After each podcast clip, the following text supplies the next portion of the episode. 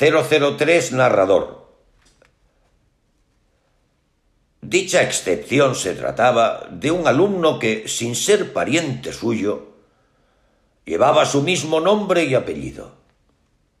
Este era el único que se atrevía a competir con él en las actividades académicas, negándose a creer sus afirmaciones y someterse a sus deseos.